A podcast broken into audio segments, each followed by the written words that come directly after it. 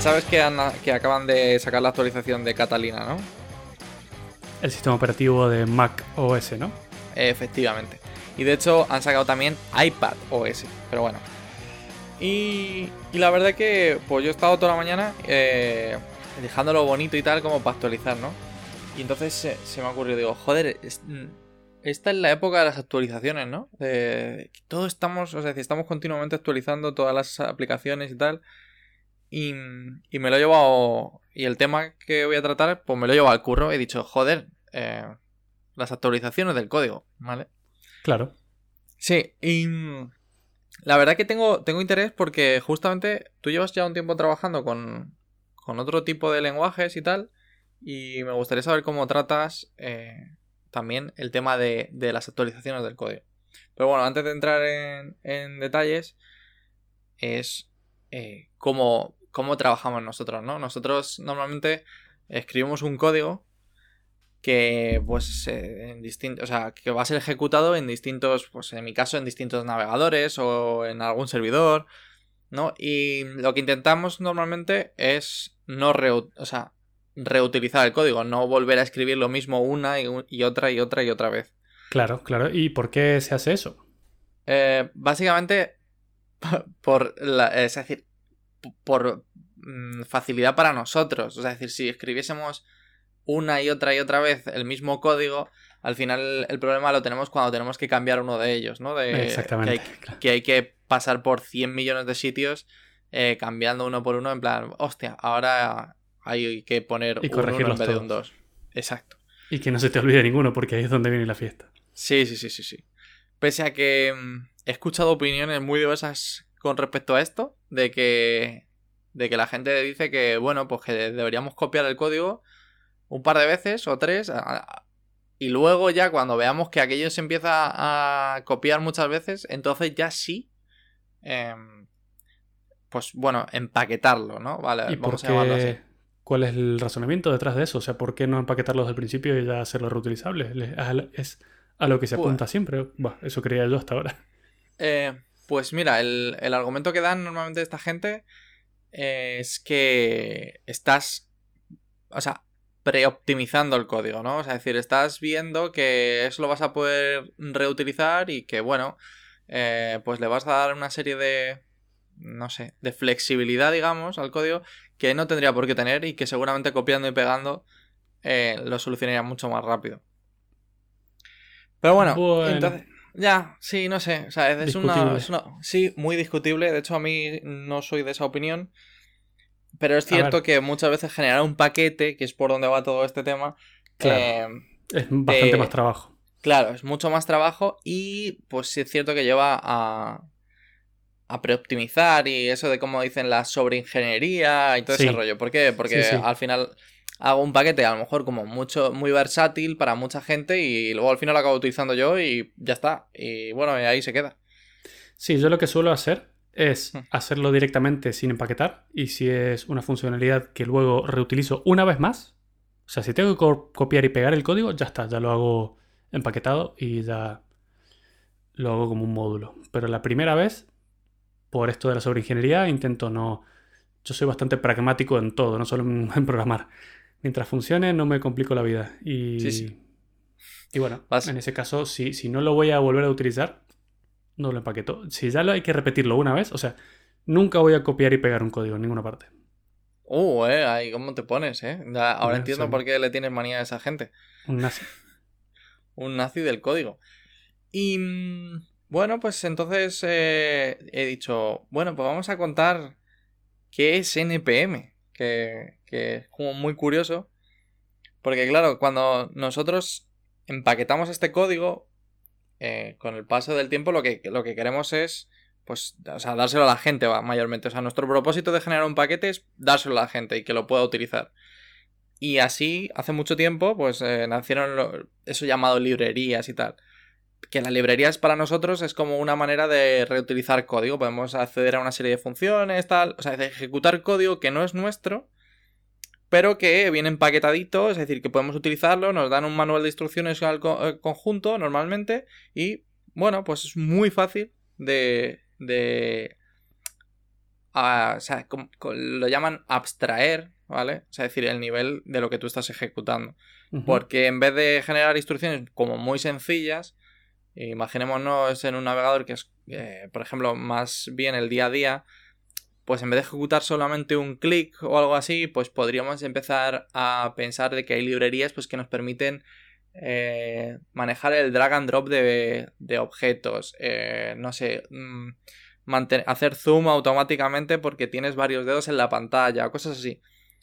Entonces, todas esas librerías o esos paquetes antes se mandaban como un único fichero. O sea, es decir, la gente que hacía estas librerías, estos paquetes, pues publicaban en la página web un ficherito con el código que, que tenías que utilizar. Y normalmente tú te descargabas eso y, te ponías ya, pues directamente, o sea, tú lo añadías en tu código y ya directamente lo utilizabas. Y aquí es donde yo ya te tengo dudas porque jamás, o sea, decir, sí que sé que en Java, por ejemplo, antes sí que se hacía eso con ficheros .class, pero en Python no tengo ni idea. Y pues digo, pues vamos a preguntar a Matías, que seguro que, que seguro que, joder, es decir, trabajas en ello. Supongo que algo sabrás de qué va el tema. sí, sí, sé a lo que te refieres. Eh, a ver, se parecerá curioso, pero todos los lenguajes de programación tienen un repositorio de librerías. Em, no me sé los nombres de otros, pero Python sí que tiene uno y se llama eh, PyPy. Es P-Y-P-I latina. Y ahí es donde están todos los paquetes de la gente que quiere compartir sus librerías. Y luego tú haces un pip install y el nombre de la librería y se descarga y ya la puedes utilizar. Qué bueno. O sea, decir que bueno, que ya la. Digamos que en, otro, en otros lenguajes eh, el tema del repositorio es cierto que lleva como mucho más tiempo y que JavaScript, que ha sido el, digamos, el lenguaje más emergente en los últimos años, pues sí que es cierto que ha tardado en asimilar conceptos de, otros lenguajes.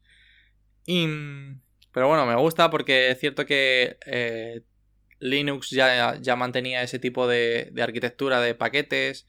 Y entonces, bueno, claro, es decir, es un poco por hacer la semejanza a usuarios tradicionales de, de sistemas operativos o de móviles, es un poco como la Play Store de Google o la App Store de iOS. Es decir, cuando tú quieres utilizar algo en tu teléfono, en realidad no te vas a la página de, de alguien y descargas la aplicación. En iOS directamente no se puede. En Google sí que se puede hacer esto, pero tienes problemas de seguridad. Entonces vas como a un repositorio centralizado en el que pues están todas las aplicaciones. Pues para el código es exactamente idéntico. Sí, es una buena comparativa, sí. Es, necesito algo, voy a ver si alguien ya lo tiene hecho, me lo descargo y lo uso. Es bastante parecido a una app, sí, es buena. Sí, pero claro, aquí pues, eh, pues vienen estos repositorios centralizados. Y como, claro, ¿qué pasa? Eh, ahora estamos muy acostumbrados y todo lo que todo lo que voy a decir a continuación, pues seguramente a la gente ya, ya le suene.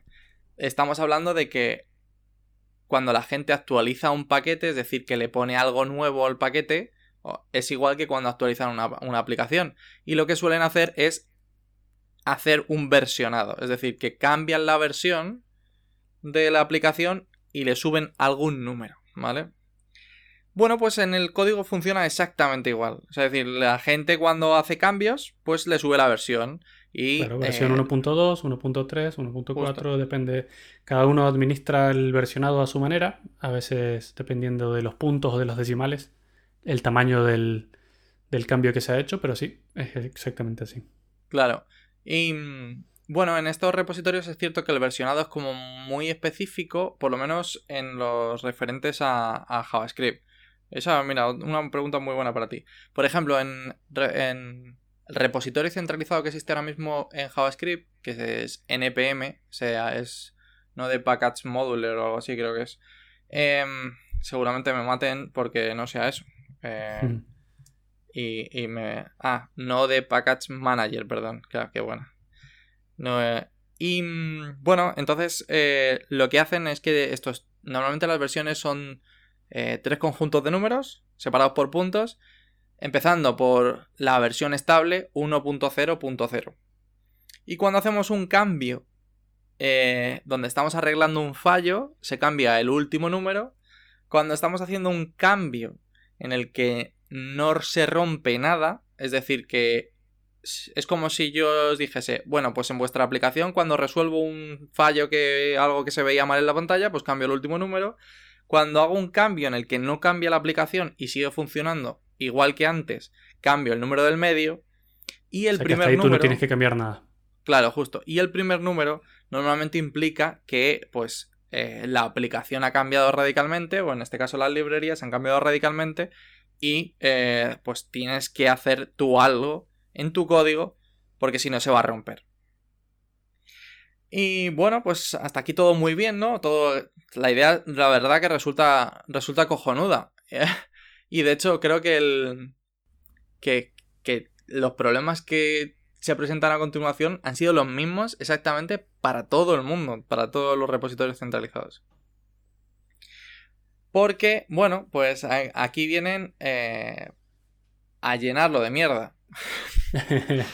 como, como las apps estas que son de dudosa procedencia del, Play Store de Google.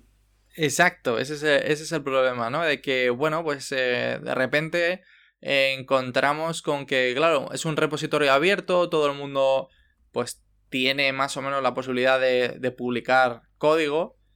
Eh, de hecho, en eh, JavaScript por lo menos es gratis. En cambio, bueno, pues los repositorios de aplicaciones, pues en realidad eh, es cierto que hay que pagar como una pequeña cuota por publicar código, o sea, por publicar aplicaciones. Pero bueno, muy similar y es muy pequeña para todo el daño que se puede hacer. Porque bueno, pues eh, se empieza pues eh, metiendo paquetes o aplicaciones que son una castaña, ¿no? O sea, y y de hecho eh, existen algunas barbaridades como por ejemplo eh, un paquete que te dice si un número es par. Eh, sí. Sí, sí, sí, no te lo... Bueno, miento, el paquete original es, te dice si un número es impar, ¿vale? O sea, de hecho el paquete se llama is odd en inglés.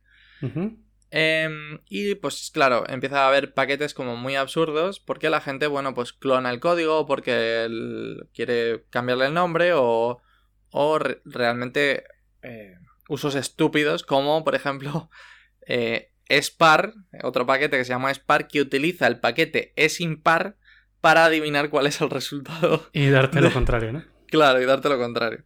Entonces, bueno, la gente pues empieza a rellenar con este tipo de, de paquetes que lo único que hacen es estorbar, ¿no?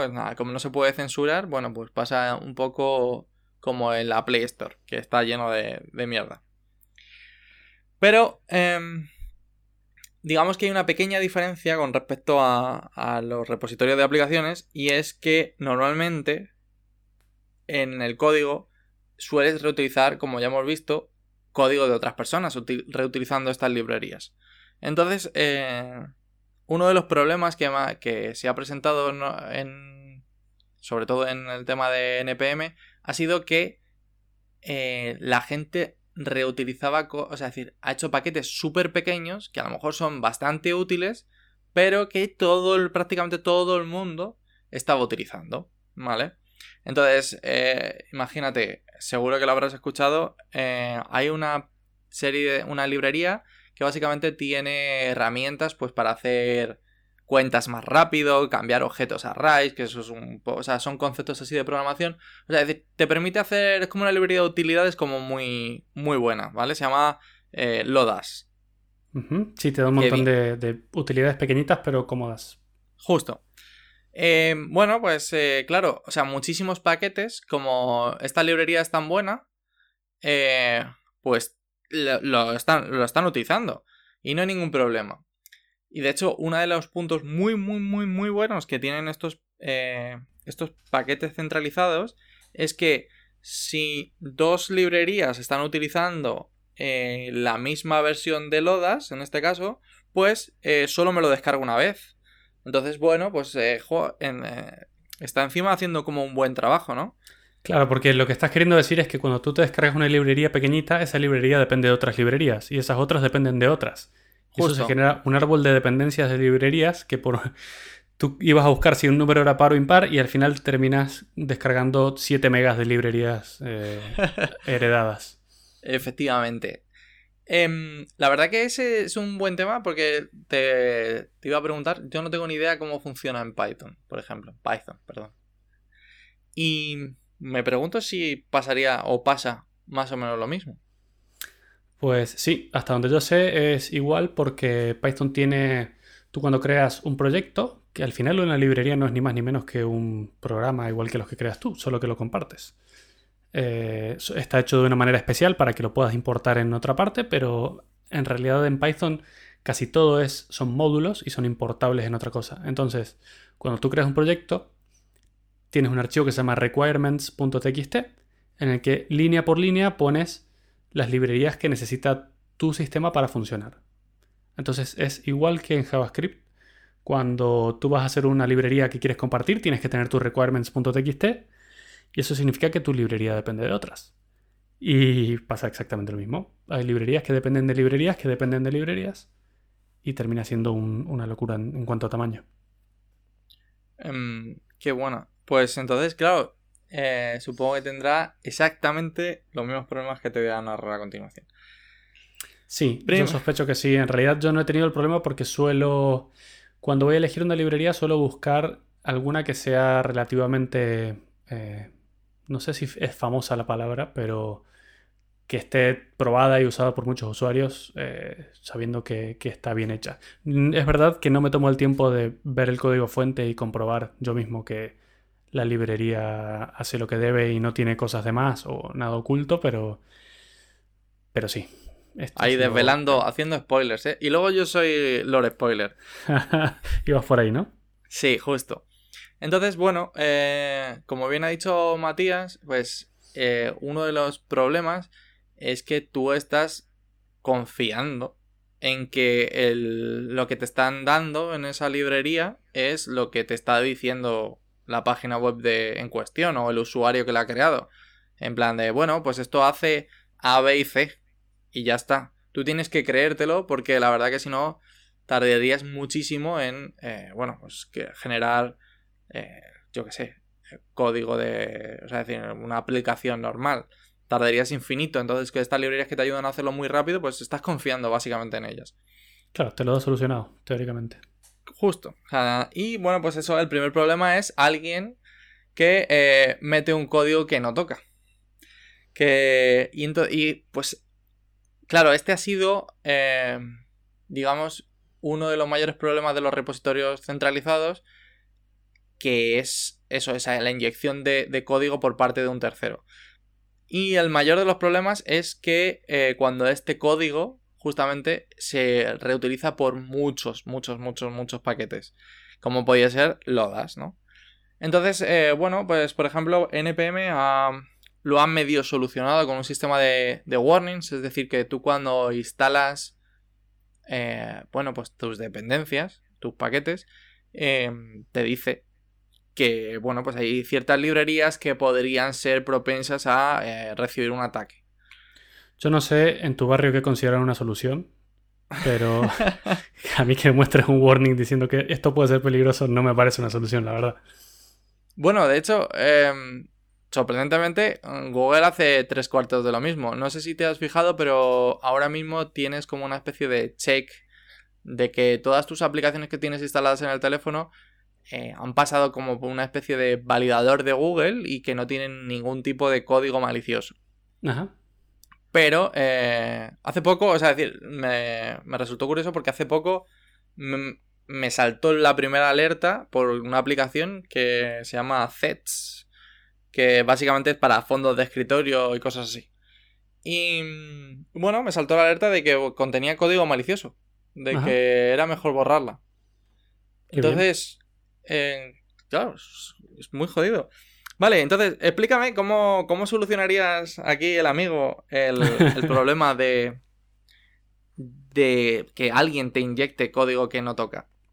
A ver, lamentablemente no hay una forma de solucionarlo sin dar por culo, por decirlo en, perdón por mi francés, a todo el resto de desarrolladores del planeta. Porque claro, en NPM o en PyPy se suben montones de paquetes por día. y, en realidad lo que estamos haciendo es intentar que la gente comparta más su código. Pero si en cambio le pones trabas eh, y, la única manera real... Bueno, espérate, ahora te voy a contar algo. Pero de momento, o de lo, que se me ocurre es que una persona física, humana, tenga mm. que revisar cada uno de los paquetes, mirar el código, ver que no haga nada raro y luego aprobarlo, como se hace con las aplicaciones normales cuando las subes al App Store o, al Google Play.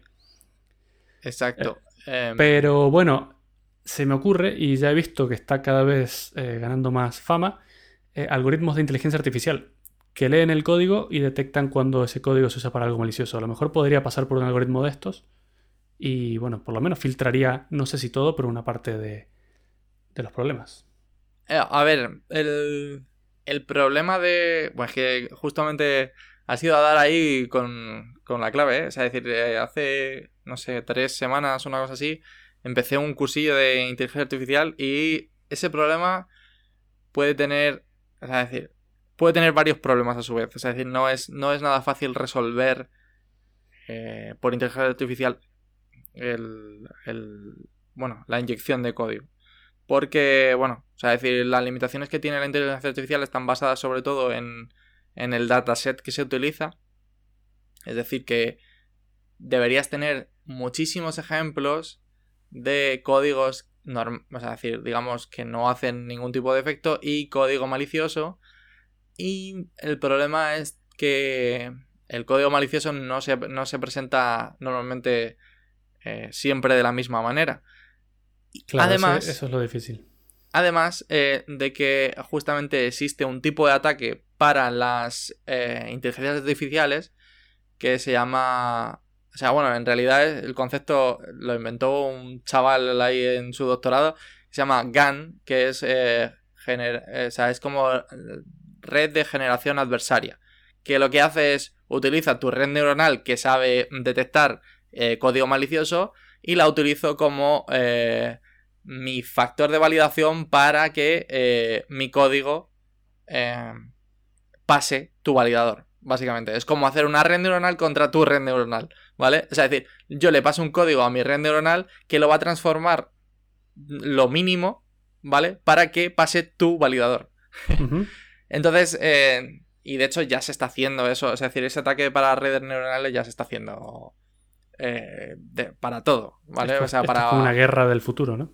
Claro, sí, pero el problema está en que tu red neuronal cuesta mucho entrenarla porque necesitas muchísimos ejemplos y yo no necesito ejemplos. es verdad, porque las respuestas te las voy a dar yo, te voy a decir. Exacto, justo. Entonces ese, es el mayor de los problemas, que, mm, yo simplemente necesito una red neuronal que tenga acceso a, los resultados. O sea, decir, que yo suba un código y bueno, pues ella se va automáticamente entrenando. Claro, o sea que es, mucho más fácil hacer una red neuronal maligna que una benigna. Totalmente, exacto bueno, entonces, eh, claro, el primer problema de la inyección de código no se pudo resolver, ¿vale? Eh, hay un segundo problema muy interesante y muy parecido a, este, ¿vale? Que es eh, normalmente el código que se sube al repositorio centralizado no tiene por qué ser el código publicado en un repositorio, ¿vale? Es decir, lo que la gente suele, o sea, lo que suele pasar cuando subes a un repositorio es que subes un paquete. Eh, un paquete, digamos, imaginaos que es, en este caso, eh, pues un lenguaje compilado o semicompilado como puede ser Java, ¿vale? Entonces subes, por así decirlo, el paquete compilado. Y pues uno de los problemas es que no se tiene por qué corresponder con un código que esté publicado en GitHub o, o sea, GitHub es un repositorio de código donde la gente pues eso guarda su código. Entonces no se tiene que, corresponder con eso. Y lo que suele hacer la gente además como para dar esa seguridad es que cuando suben un paquete lo asocian con un repositorio de código que normalmente puedes leer. Porque cuando tú subes un paquete estás dando algo por libre. O sea, decir que, bueno, pues puedes eh, leer el, código eh, con lo que lo he escrito. Y ese es el. Ese, ese problema es todavía peor. Porque mm, si bueno, si la inyección de código ya es mala de por sí, eh, imagínate si yo inyecto código y encima tú no puedes leerlo. Es decir, que tienes que descargarte los paquetes y analizar los paquedes. comprimirlos y analizarlos, claro. efectivamente. ¿Ves? Por eso no podemos tener cosas bonitas. Entonces, eh, bueno, eh, este problema eh, llevó a NPM que, bueno, o sea, creo que tenía descargas diarias por encima de los 400 millones de descargas diarias. le llevó en, en, septiembre del año pasado a, un quebradero de cabeza de la leche. Porque, bueno, pues hubo un usuario bueno, eh, otro de los problemas que tiene NPM en concreto es que justamente eh, los usuarios eh, están autenticados, digámoslo así, y yo puedo ceder esa ese paquete a otro usuario porque sí. Es decir, porque, bueno, porque me apetece. Entonces, bueno, pues hubo un usuario que, que cedió su paquete y era un, era un paquete muy, muy, muy utilizado que se llamaba Event Stream, ¿vale? O sea, uno de los problemas quizás de JavaScript es que el leer eh, stream de datos, el leer un fichero, es, bueno, bastante complicado. Entonces, eh, bueno, pues este paquete, eh, obviamente el atacante lo que hizo fue modificarlo, pero ni siquiera modificó el código que estaba en GitHub, es decir, que modificó lo que estaba subiendo.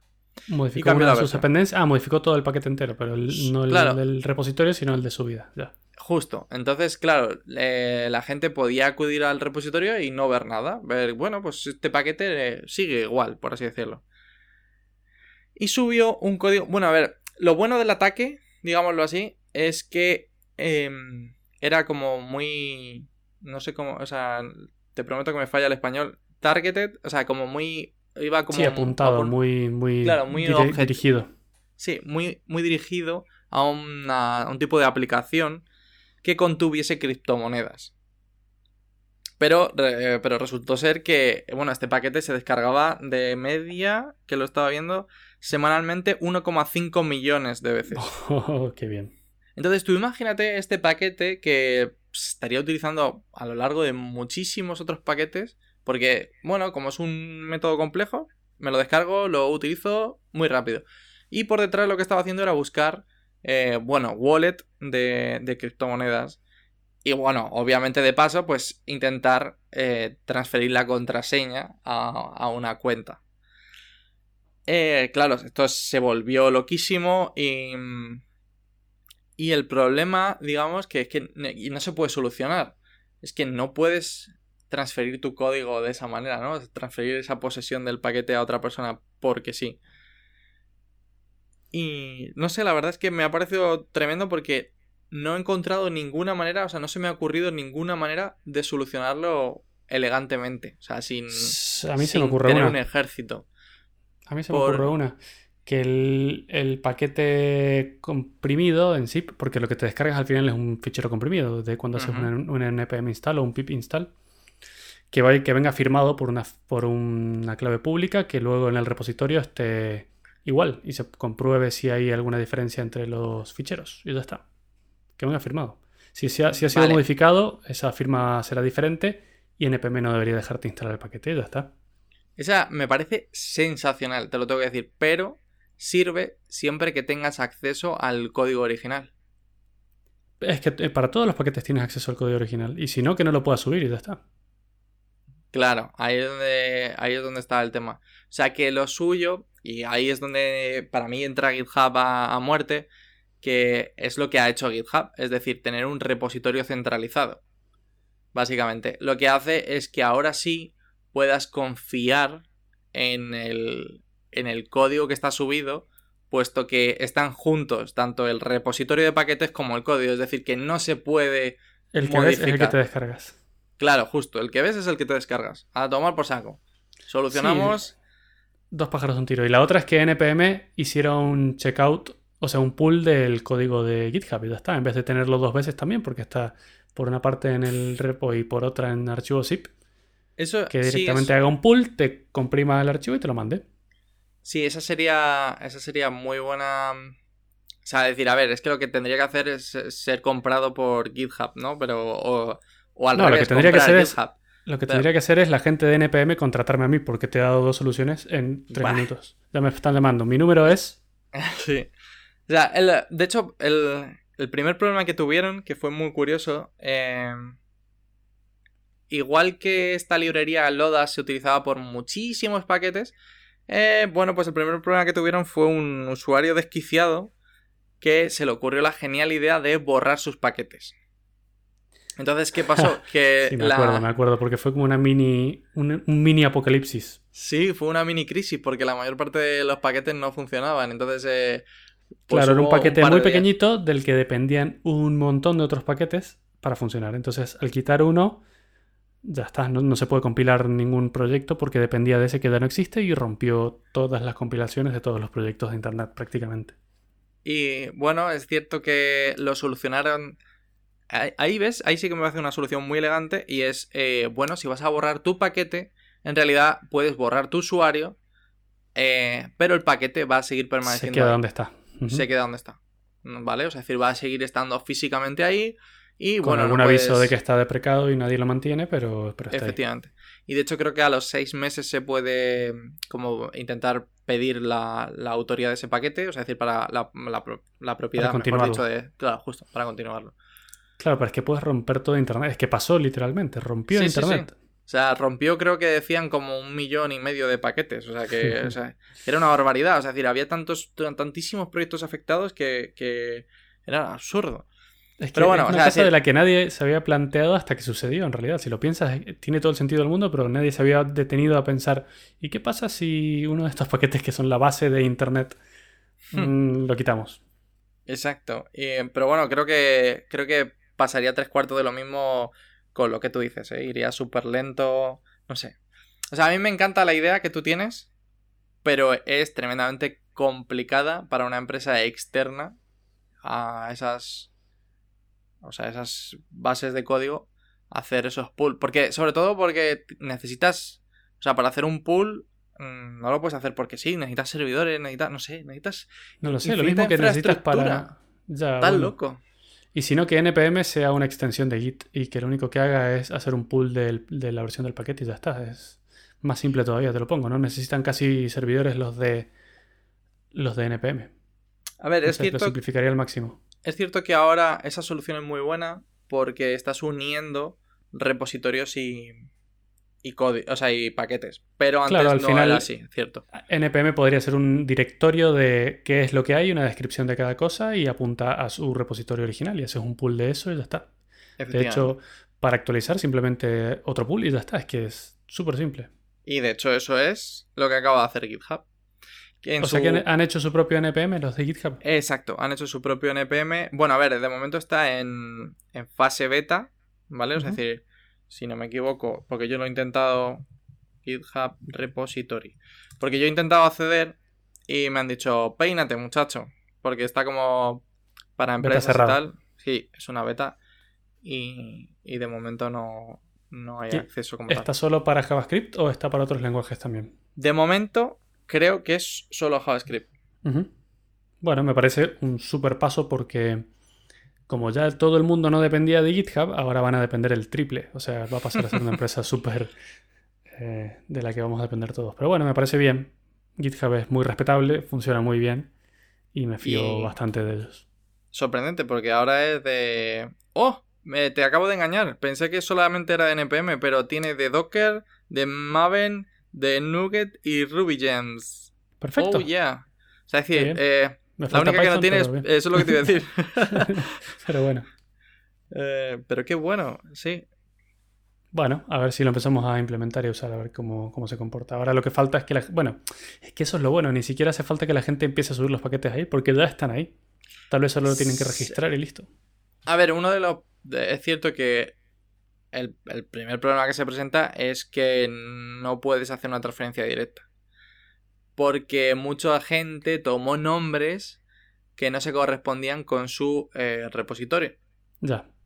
Entonces, eh, claro, si lo ahora lo intentas hacer de manera directa, mm, se va a ir un poco, un poco a la mierda.